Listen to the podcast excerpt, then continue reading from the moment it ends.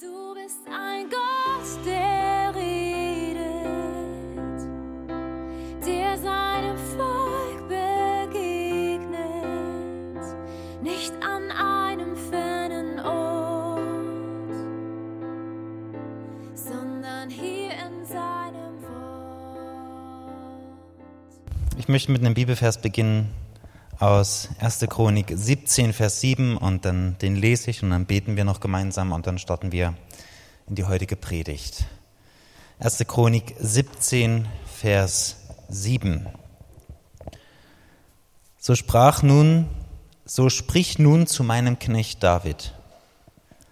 So spricht der Herr der Herrscharen. Ich habe dich von der Weide hinter den Schafen weggenommen, damit du Fürst würdest über mein Volk Israel. So sprich nun zu meinem Knecht David, so spricht der Herr der Herrscharen, ich habe dich von der Weide hinter den Schafen weggenommen, damit du Fürst würdest über mein Volk Israel. Vater, wir danken dir für diesen Gottesdienst. Wir danken dir für deine Nähe, wir danken dir für deine Gegenwart. Wir danken dir, dass du durch den Heiligen Geist in uns lebst.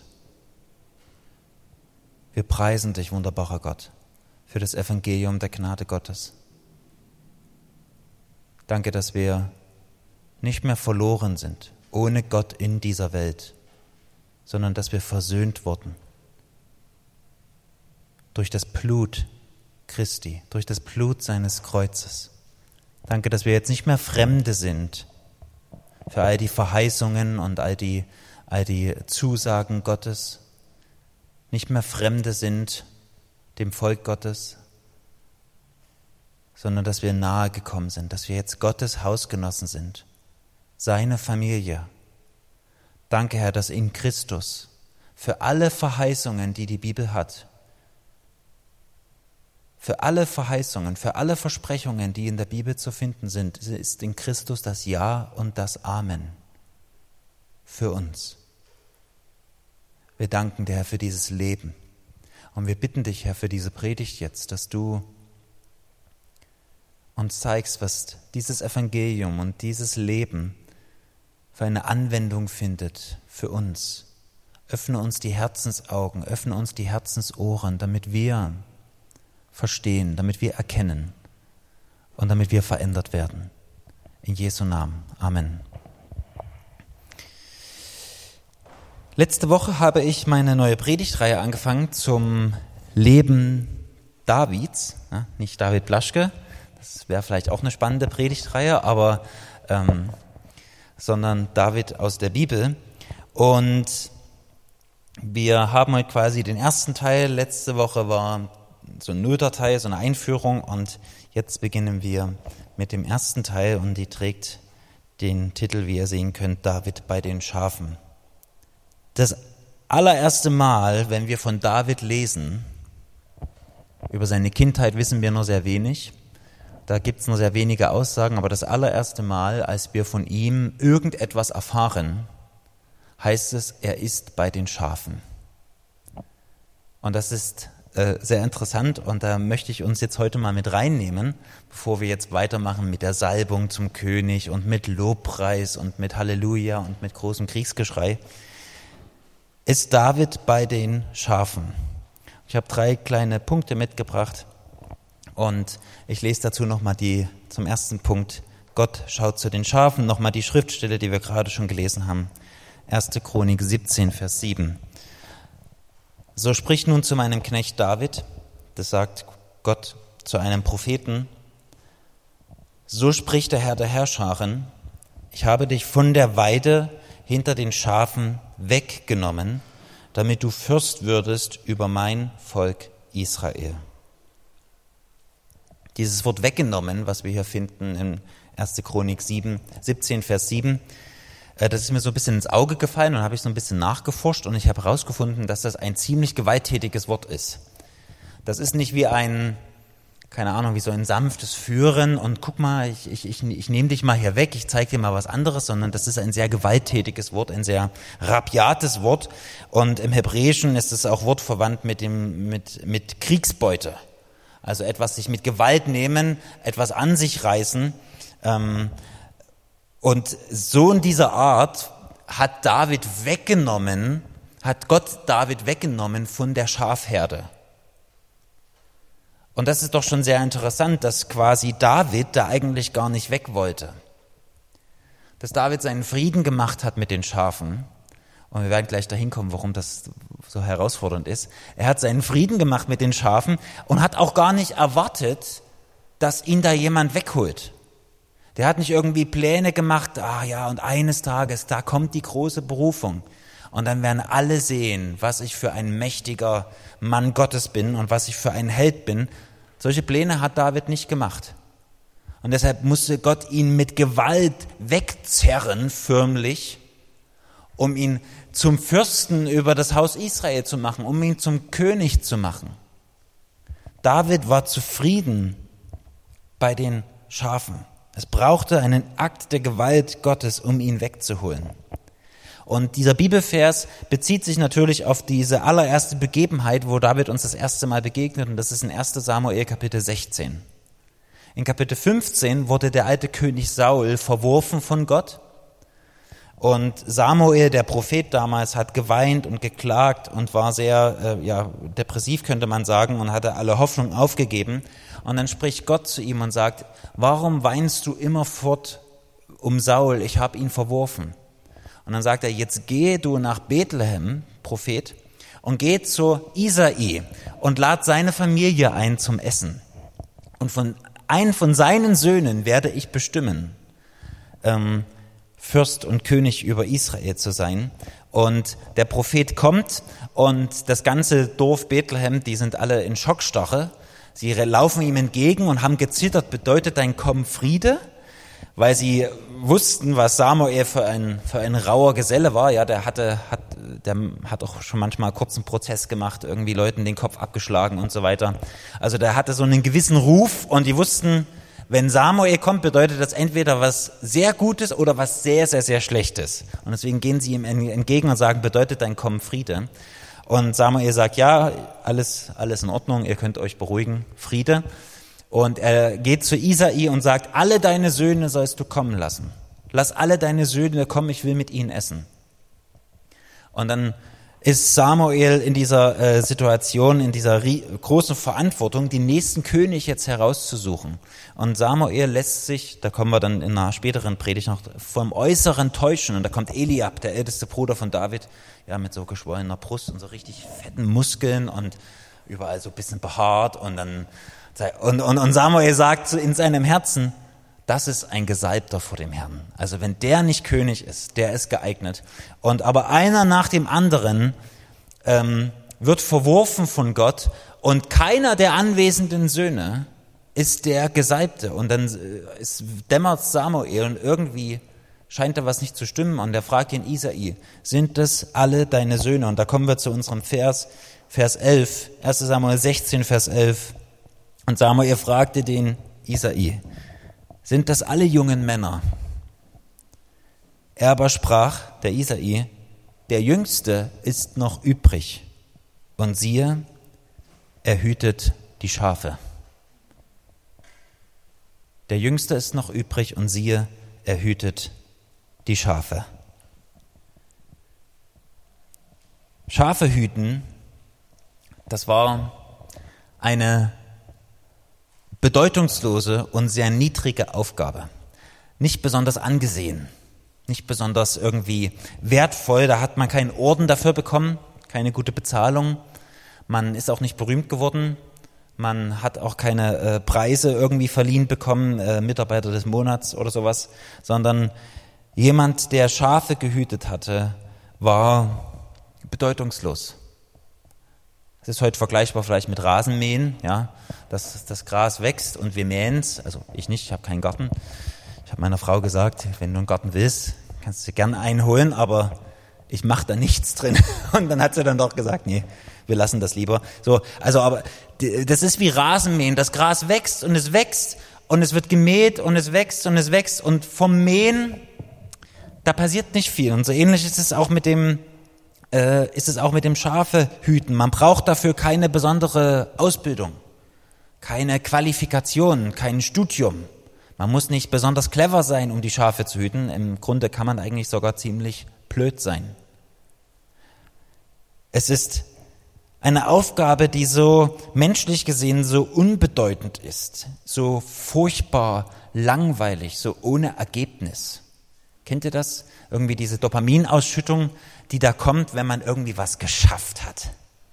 Bei dem einen oder anderen ist das mehr oder weniger so dieses, ah, jetzt habe ich was geschafft und jetzt habe ich was gebaut oder jetzt habe ich irgendwie äh, was abgegeben, irgendeine schriftliche Leistung abgegeben oder äh, äh, keine Ahnung oder irgendwie die schriftliche Prüfung geschafft. Jetzt habe ich es hab hinter mich gebracht, jetzt habe ich es gemeistert.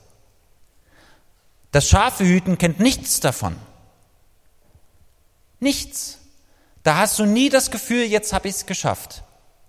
Du kannst nie was abgeben, du hast nie einen Erfolg, du hast nie irgendeine Belohnung. Es ist völlig bedeutungslos. Außer dass du aufpasst den lieben langen Tag, dass die blöden Schafe nicht wegrennen oder in irgendeine Grube fallen oder sonst irgendwas. Aber es wird nie einer kommen und sagen, Mensch, das machst du aber gut. Wie du hier so dastehst den ganzen Tag und rumguckst, nicht schlecht, du. Also wirklich, da müssen wir dir mal, müssen wir mal eine Rede halten, eine Laudatio, müssen wir mal allen erklären hier im Dorf, in der Gesellschaft, was du für ein toller Typ bist. Wer Schafe hütet,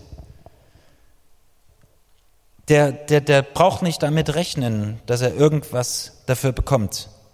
Es ist eine Aufgabe, die endlos, unendlich dahergeht, ohne Ende, ohne Ziel. So ein bisschen wie Haushalt. Geht nie zu Ende und man sieht es nur, wenn es nicht gemacht wird. Ja, es wird, ist immer Wäsche da, es ist immer Geschirr da, es, müssen, es wird schmutzig wird immer von alleine alles. Und es, äh, ja, also man bekommt dafür nichts normalerweise. Ja, ist natürlich gut, wenn wir einander auch dafür loben und einander auch äh, das anerkennen. Aber beim Schafhirten sieht es sehr traurig und trübselig aus. Wer die Schafe schlachtet, hat Fleisch. Wer die Schafe abschert, hat Wolle.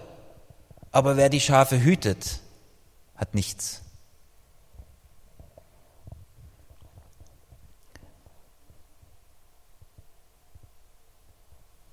Schafe hüten ist der Albtraum für jeden Effektivitäts- und Ergebnissüchtigen. Und das ist ja, die Effektivität steht ja heute sehr, gerade bei uns Deutschen, ja, wenn wir, wir wollen was schaffen, was reißen, was, was bewirken. Das, und für, wenn wir, wenn wir so diese, diese, diese Sucht entwickelt haben oder diese Leidenschaft dafür, etwas zu schaffen und ein Ergebnis zu sehen, ist für uns das scharfe Hüten der Tod. Und nicht ohne Grund werden geistliche Leiter in der Bibel auch Schafhirten genannt. Hirten die im Grunde etwas tun, was keinen großen Effekt zeigt.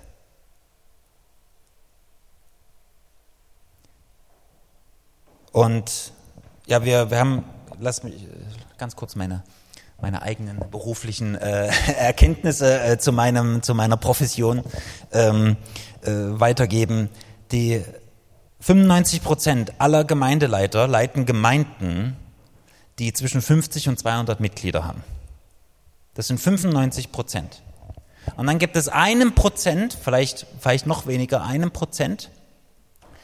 Das sind die großen Gemeinden, 200, 300, 500, 1000 Leute.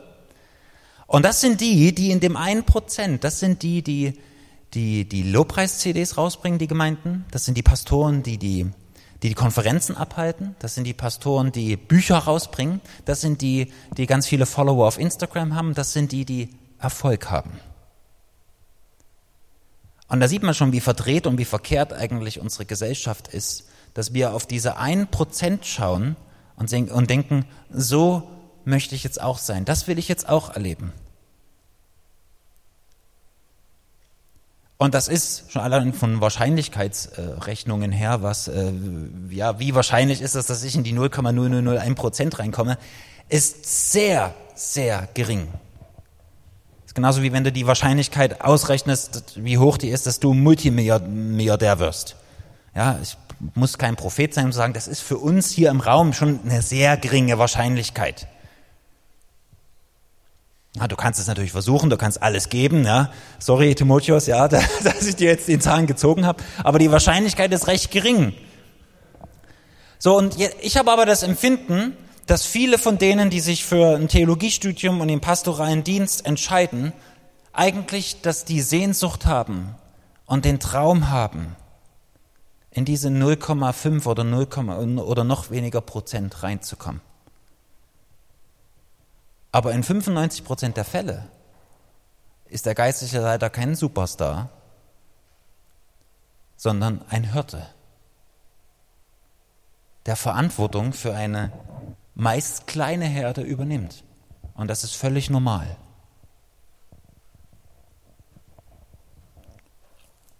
Was auch natürlich der Grund ist für die meisten, die jetzt sich für ein Theologiestudium entscheiden und dann in den Beruf einsteigen.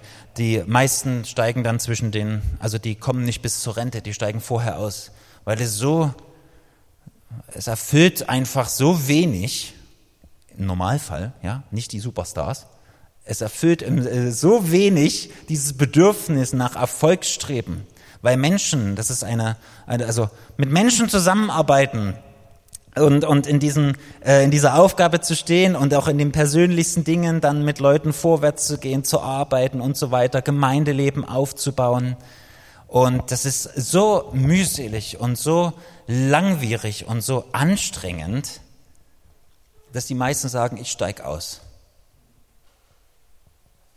Ich mache nicht mehr mit. Ich hatte die Hoffnung, in diesen 0,2 Prozent oben zu landen und die hat sich nicht erfüllt. Oh Wunder. Und ich weiß, wovon ich spreche. Von derartigen Hoffnungen. Und es ist die Wirkung der Gnade Gottes, dass wir diese Hoffnungen und dieses Streben selbst verleugnen, weil der geistliche Leiter nun mal ein Hirte ist. Okay, aber zurück zu David. Er war bei den Schafen. Er hütete die Schafe. Und dass er nicht als Sohn geachtet wurde, obwohl alle solchen Respekt hatten, solchen, solche Ehrfurcht hatten vor Samuel. Ja, wenn so einer zu mir kommt, wo ich Angst haben muss, dass der mir den Kopf abschlägt, wenn ich nicht mache, was der sagt. Und dann hat, sagt er zu mir, hol alle deine Söhne. Und ich habe sieben Söhne, hol aber nur sechs. Das ist schon eine interessante Botschaft, die der Isai hier sendet. David war nicht gern gesehen, wurde abgelehnt von seinem eigenen Vater, wurde abgelehnt, das sehen wir auch später ganz deutlich von seinen Brüdern. Und er war auf dem Abstellgleis. Auf dem Abstellgleis zum Abwarten. Und David, so scheint es zumindest, hatte seinen Frieden dahin gemacht. Er hat keine Karrierepläne geschmiedet, weil die so recht doch vergeblich waren. Wenn es nach dem Willen seines Vaters und seiner Familie ging, sollte er nie woanders hinkommen, außer bei den Schafen zu bleiben. Da, wo ihn niemand sieht, wo ihn niemand hört, wo er keine Anerkennung bekommt, wo er keine Perspektive hat. Aber da, wo niemand, kein Mensch hinschauen kann, wo kein Mensch hinhört, schaut einer hin. Und das ist Gott. Gott schaut zu den Schafen. Gott schaut zu den Schafen. Und das ist so gigantisch, wenn wir das jetzt nochmal lesen aus 1. Chronik 17. Ich habe dich hinter der Schafweide, hinter der Schafhürde her, ich habe dich dort weggenommen. Ich habe dich weggeholt, damit du König wirst. Gott schaute auf David Gott schaut zu den Schafen. Niemand hat sich, kein Mensch hat sich für die Arbeit von David interessiert, aber Gott hat das Verborgene gesehen. Matthäus 6, Vers 6, ich habe schon öfters darüber gepredigt. Du aber, wenn du betest, geh in dein Kämmerlein und schließe deine Türe zu und bete zu deinem Vater, der im Verborgenen ist. Und dein Vater, der ins Verborgene sieht, wird es dir öffentlich vergelten. Die Begegnung mit Gott und das Zusammensein mit Gott findet zuallererst im Verborgenen statt. Und das, was im Verborgenen stattfindet, was du im Verborgenen lebst, das ist echt. Weil es da niemanden gibt, der dir auf die Schultern klopfen kann, weil du nicht, gut, irgendwelche christlichen Influencer, die schaffen das dann immer noch aus ihrer stillen Zeit heraus, nochmal aller Welt zu zeigen, wie geistlich sie sind. Ihr Lieben, das ist eine solche Perversion von, von, also, ja, also bitte, mach das nicht. Wenn du Bibel liest, behalt's doch bitte für dich. Wenn du betest, behalt's für dich. Du kannst dein Essen und was auch immer man so in Status stellt und in die Story und was auch immer, mach das gerne. Aber wenn du dich alles verlieren willst, was du mit Gott hast, dann lass das Verborgene verborgen sein. Fall nicht rein auf diese, diese, diese, diesen Sog, der in unserer Gesellschaft entsteht, nach außen, im Äußeren. Das ist eine Versuchung des Feindes geistliches Leben, die Begegnung mit Gott findet in Verborgenen statt. Und jeder, dem es wichtig ist, was Gott denkt und der mit, für ihn leben will, der lebt im Verborgenen zuerst.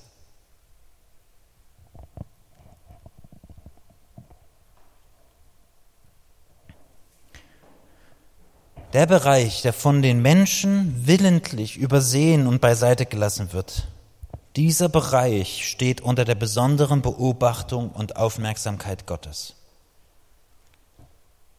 Was du im Verborgenen, im Kleinen, im Unbeachteten tust, ist wichtig, denn wer am geringsten treu ist, steht in Lukas 16, Vers 1. Wer am geringsten treu ist, der ist auch im Großen treu. Und wer am geringsten ungerecht ist, der ist auch im Großen ungerecht.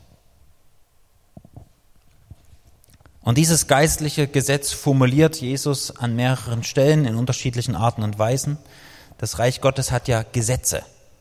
Es funktioniert nach bestimmten Prinzipien, die Jesus ausformuliert und das ist eines der wichtigsten.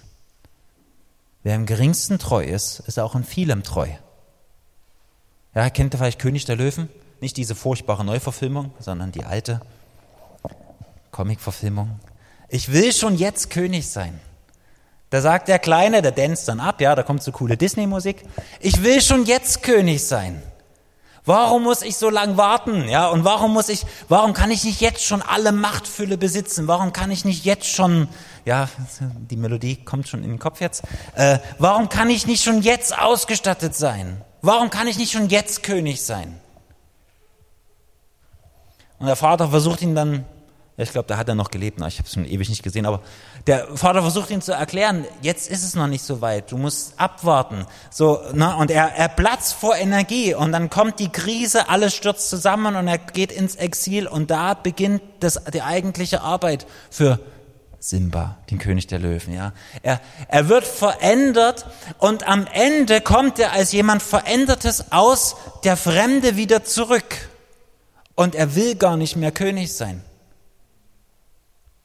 Und er muss gerufen werden und muss geholt werden, um, um, seine, um seine Position zu behaupten und, und wieder König zu sein. Und warum begeistert uns das so? Warum treibt uns das die Tränen in die Augen, wenn wir das sehen? Und warum kribbelt da etwas und wir kriegen Gänsehaut? Weil das die Geschichte von uns allen ist, weil Gott es so in uns hineingelegt hat. Und weil wir ein Stück weit alle anknüpfen können und auch David. Und bei David sehen wir jemanden, der treu war im Geringen, im Unscheinbaren. Er hatte gar kein Bedürfnis mehr, König, also wenn das überhaupt aus seinem Schirm war, er hatte kein Bedürfnis, König zu sein. Sondern er war treu bei den Schafen. Und ihr wisst ja jetzt, was das bedeutet. Treu sein bei den Schafen mit keiner anderen Perspektive für das ganze Leben, als bei den Schafen zu sein.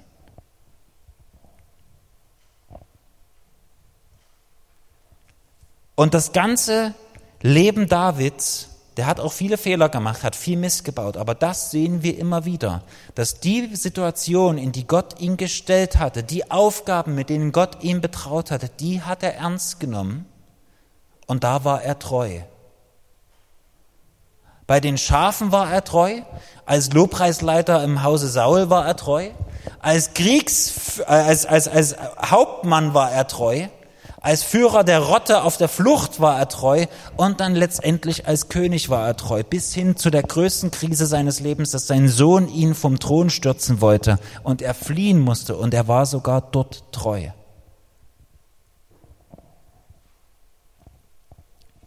David war treu im geringsten und wirklich im wahrsten Sinne des Wortes, im geringsten. Und deshalb hat Gott ihn befördert.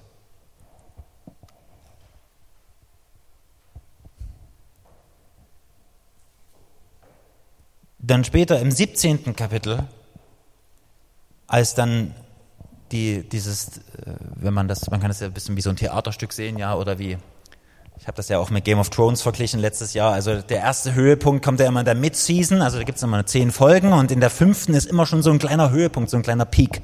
So, und das ist David und Goliath. Goliath tritt auf und fordert die Schlachtreihen Israels heraus der stärkste und mächtigste Krieger der Philister. Und David, ähm, weil er da geschickt wurde, kam zu Goliath und landet letztendlich beim König und sagt, ich möchte gegen Goliath kämpfen. Und Saul sagt, du kannst nicht gegen Goliath kämpfen. Du kannst es nicht. Und dann sagt er in 1 Samuel 17, Verse 34 bis 36, David aber sprach zu Saul, dein Knecht, hütete die Schafe seines Vaters. Wenn nun ein Löwe oder ein Bär kam und ein Schaf von der Herde hinwegtrug, dann lief ich ihm nach und schlug ihn und entriss es seinem Rachen. Und wenn er sich gegen mich erhob, da ergriff ich ihn bei seinem Bart und schlug ihn und tötete ihn. Sowohl den Löwen als auch den Bären hat dein Knecht erschlagen. Und dieser Philister, dieser Unbeschnittene, soll wie einer von jenen sein, denn er hat die Schlachtreihen des lebendigen Gottes verhöhnt. Halleluja. Ja, das ist Game of Thrones. Das ist äh, biblisches, äh, biblische Action-Serie. David war so treu. Ich weiß nicht, also er hat sich diese Aufgabe so zu Herzen genommen, der Hirte von den Schafen zu sein dass selbst wenn ein Löwe kam, damals gab es in Israel noch Löwen, wenn ein Löwe kam, wenn ein Bär kam, das muss man sich mal vorstellen, ja, da ist er hinterhergelaufen und schlug auf ihn ein und er entriss es den Rachen der wilden, der wilden Tiere. Und wenn sich dann der Bär oder der Löwe getraut hat, sich zu erheben gegen ihn, dann ergriff er ihn beim Bart, ja, deswegen habe ich so einen kurzen Bart, da kann man nicht greifen, äh, und er schlug ihn. Wegen einem Schaf setzt er sein Leben, wegen eines Schafes, Entschuldigung, Genitiv, wegen eines Schafes setzt er sein Leben aufs Spiel und wirft alles in die Waagschale und, und ist treu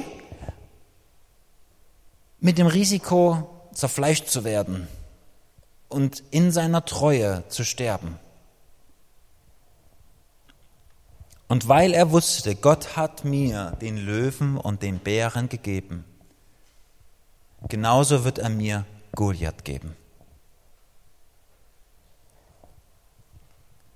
David war treu.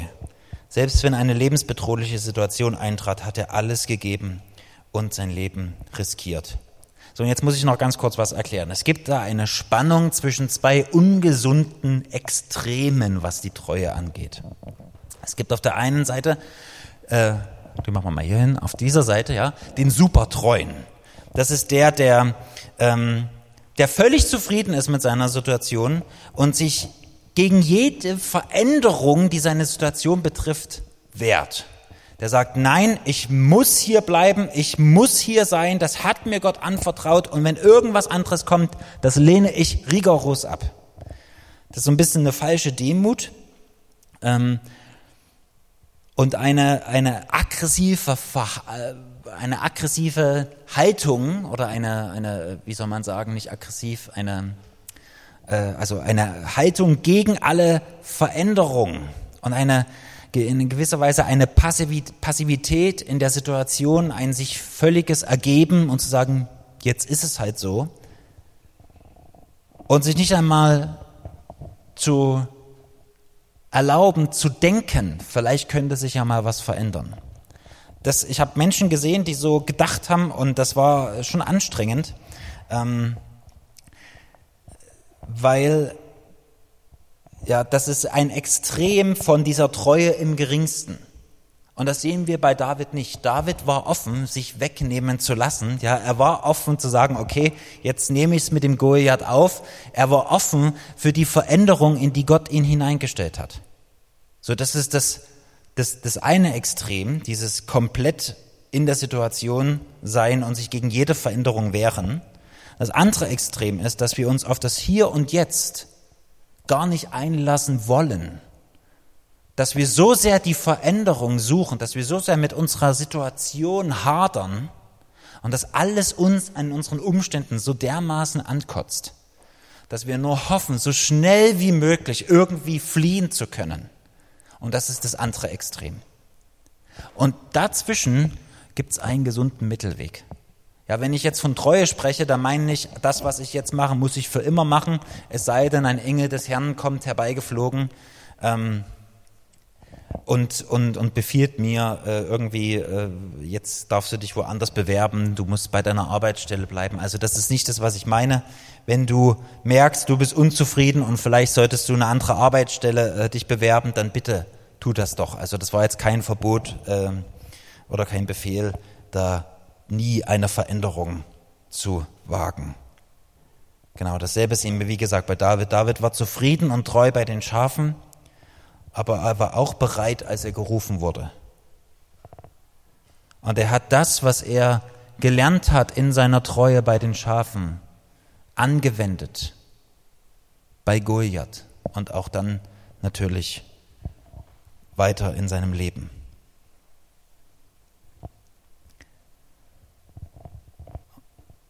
Und weil eben wir diese Offenheit oder diesen Mittelweg brauchen, diese zwei Pole irgendwie zu jonglieren, auf der einen Seite treu zu sein und auf der anderen Seite offen zu sein für Veränderung, ist es so wichtig, dass wir lernen, in der Nähe Gottes zu leben. Und das ist so der letzte Punkt. Das ist der dritte Punkt, den ich euch mitgebracht habe. Wir alle kennen den 23. Psalm. Der Herr ist mein Hirte. Es ist höchstwahrscheinlich, also zumindest sagen das die Kommentatoren und die Tradition und so weiter, dass David diesen Psalm bei den Schafen schon geschrieben hat, beziehungsweise verfasst hat. Und dieser 23. Psalm ist ein eindrucksvolles Zeugnis davon, was David innerlich dazu bewegt hat, zufrieden zu sein bei den Schafen. Er wusste nämlich, dass sein Gott bei ihm ist. Und dieser ganze Psalm ist voll von Anspielungen und von bildlichen, äh, ja, von äh, Allegorien aus dem Hirtenleben. Ja, der Herr ist mein Hirte, mir wird nichts mangeln. Er weidet mich auf grüner, grüner Aue, führt mich zu frischen Wassern. Das, dann kommt der Stecken und der Stab. Dann kommt das Öl. Er salbet mein Haupt mit Öl. Das wurde den Schafen da drüber gekippt, damit die, das Ungeziefer da nicht äh, irgendwie in die, in, die, in die Ohren und Augen und so weiter geht. Und all diese, äh, all diese Bilder darin hat David genommen aus seinem täglichen Leben und hat sie zum Lobpreis und zur Anbetung gemacht. Egal wo du bist, egal was du tust, ob du gesehen, also, oder ja, wenn du gesehen wirst, ist es sogar schwerer, als wenn du nicht gesehen wirst. Da, wo das menschlich gesehen völlig unbedeutend ist und wo an dem, was du tust und an dem, woran du arbeitest oder wo du irgendwie wirkst oder bist und du verlierst irgendwie die Hoffnung denkst, was hat das hier für einen Sinn? Da möchte ich dir sagen, es gibt einen Sinn. Du lernst Gott immer besser kennen. Und du kannst in jeder Situation darin wachsen, ein Anbeter zu sein.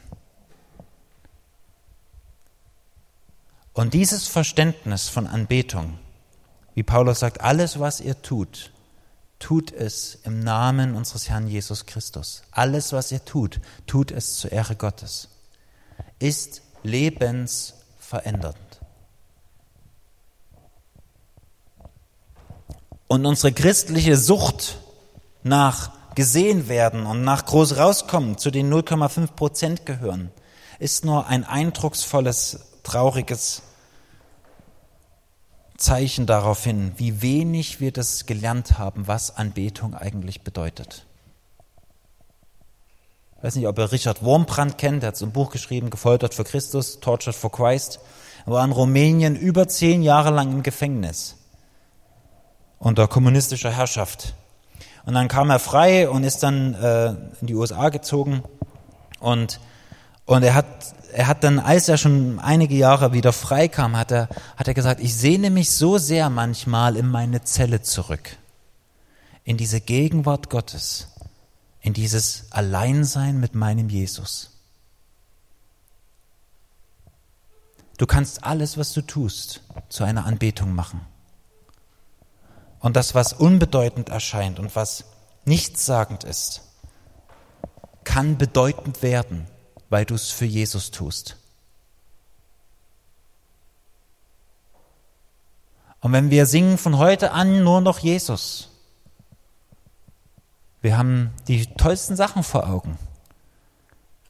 Vielleicht Kranke heilen oder predigen oder irgendwie, keine Ahnung, irgendwas Besonderes machen oder ein Buch schreiben oder vielleicht, also das sind die Dinge, die bei mir dann die Versuchung sind, ja, bei euch sind das vielleicht ganz andere Sachen. Ähm, aber von heute an nur noch Jesus bedeutet, in allem, was ich tue, so klein und unbedeutend, wie es auch aussieht, ich liebe meinen Herrn. Und das heiligt alles, was wir tun. Das heiligt jede Situation. Wir machen damit alles, was wir tun, zu einem heiligen Boden, weil wir es für Jesus tun. Und so wird unser Leben zu einem brennenden Dornenbusch, einer immerwährenden Anbetung. Brennen, brennen, aber nicht verbrennen. Eines, ich habe es euch schon ganz oft empfohlen, aber ich empfehle es euch wieder, die Schriften von Bruder Lorenz. Bruder Lorenz war ein ähm, Bruder Lorenz von der Auferstehung, das ist eigentlich sein richtiger Name. Er war ein Karmelitermönch, einer im 17. Jahrhundert in Frankreich. Und die Karmeliter, das sind so die, das sind so die richtig krassen.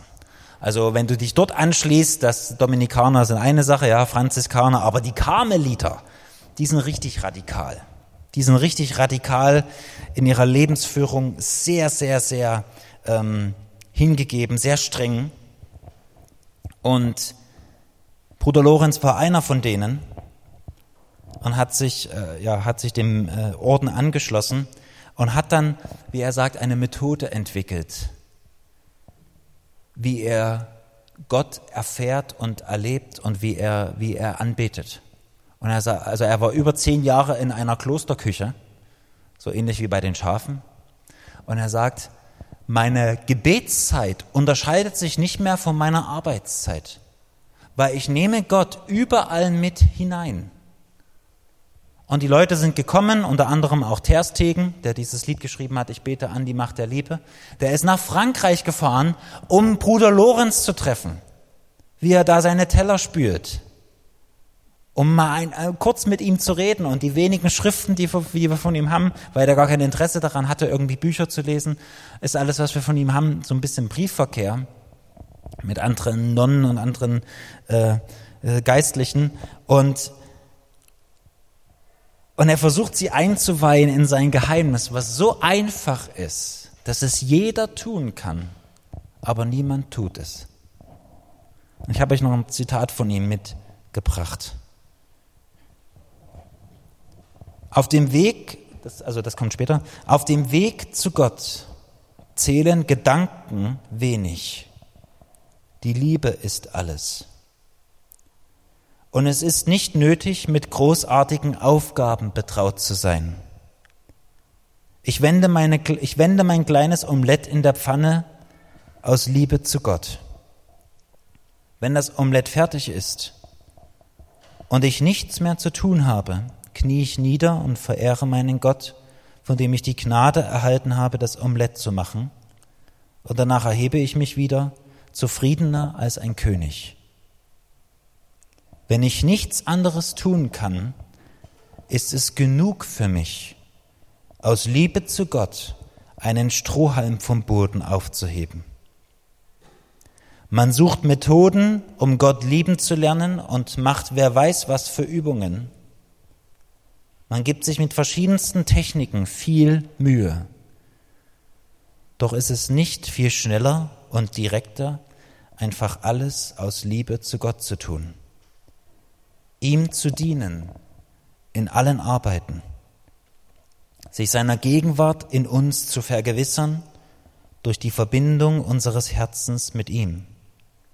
Dazu braucht man keine Finessen. Man muss sich nur einfachen Herzens ihm zuwenden. Und das ist genau das, was David gemacht hat. Er hat sich Gott zugewandt. Und weil er Gott hatte, das Wertvollste, was es überhaupt gibt, den größten Schatz, das größte Erbe, was es überhaupt geben kann für einen sterblichen Menschen.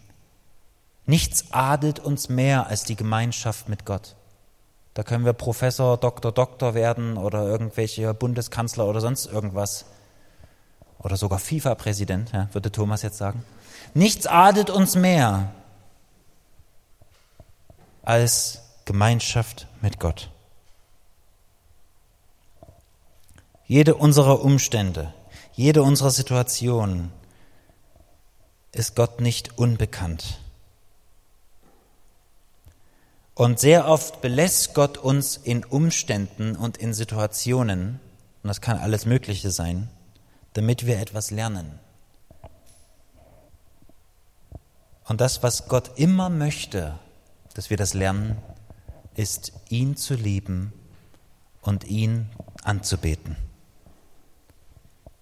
In Anbetung zu wachsen, in Hingabe zuzunehmen und nicht mit den Umständen zu kämpfen, sondern in den Umständen, in der Situation Gott zu begegnen. Dazu fordert uns die Bibel und, und, und das Beispiel von David und Bruder Lorenz und von so vielen anderen auf. Und diese Botschaft ist extrem herausfordernd. Und ich bin der Erste, der von dieser Herausforderung euch Zeugnis ablegen darf. Und es ist nicht leicht. Und oft denke ich manchmal, ja, wo, wo sind die letzten Wochen hingewesen? Wie, wie verbunden warst du eigentlich wirklich mit Jesus? Aber der Herr, wie wir gehört haben, ist gnädig und aus seiner Gnade heraus können wir jeden Tag, jeden Moment neu anfangen. Die Vergangenheit ist weg. Die Zukunft ist noch nicht da. Du hast aber diesen Moment jetzt und hier. Könnt ihr nochmal nach vorn kommen? Und es ist der Heilige Geist, der uns durch diese Schule bringt und in diese Schule hineinzieht. Und die Salbung Davids, diese, die ja auch dann in der ganzen Bibel für die Kraft des Heiligen Geistes steht, war nur ein äußeres Zeichen, was in David drinnen schon da war. Verbundenheit mit Gott, Kraft des Heiligen Geistes.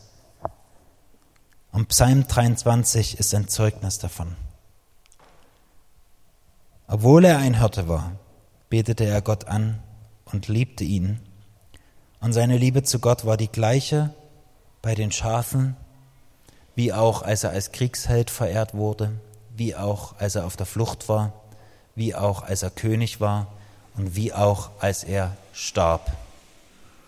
Seine Liebe zu Gott hat sich nicht verändert.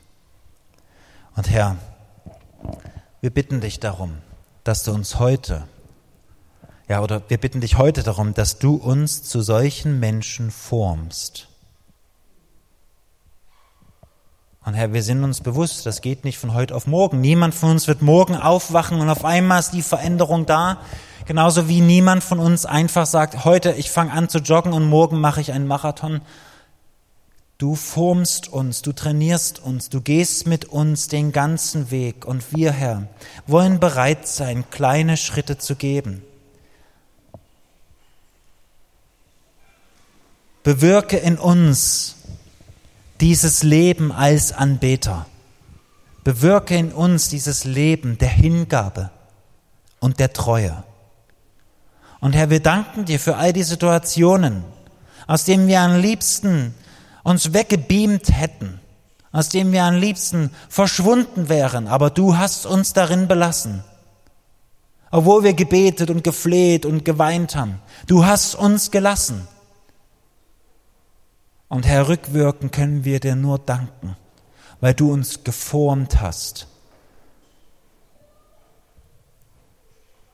O oh Herr, forme du uns weiterhin. Herr, wir wollen treue Menschen sein. Wir wollen treu im geringsten sein. Wir wollen nicht sagen, wir sind die Auserwählten, die zu den 0,001 Prozent gehören. Herr, wir wollen zu dir gehören. Wir wollen von dir gesehen werden. Und wir danken dir, dass das überall geht. Wir danken dir, dass es zu jeder Zeit möglich ist. Wir danken dir, dass es egal ist, ob Stromausfall ist oder nicht, ob wir, in, ob wir Netz haben oder nicht. Bei dir kommen wir immer an, bei dir sind wir immer im Fokus. Dein Auge ist auf uns gerichtet, denn wir sind ja deine Kinder. Du hast doch einen guten Plan. Und Herr, dieses Bewusstsein dafür, dass du einen guten Plan hast, soll uns nicht irgendwie das noch befeuern, dass wir sagen, oh ja, endlich kommen wir groß raus, das ist der gute Plan Gottes, sondern das Bewusstsein, dass du einen guten Plan hast, soll uns heute im Hier und Jetzt Frieden geben, vor dir zu sein, dich zu lieben, dich anzubeten und treu zu sein. Danke, Herr, dass du uns adelst. Danke, Herr, dass du unser Hirte bist. In Jesu Namen. Amen. auf dich hören, wenn du jetzt zu uns sprichst, unsere müden Herzen anrührst und durch unsere Mauern brichst, durch dein Wort, durch dein Wort.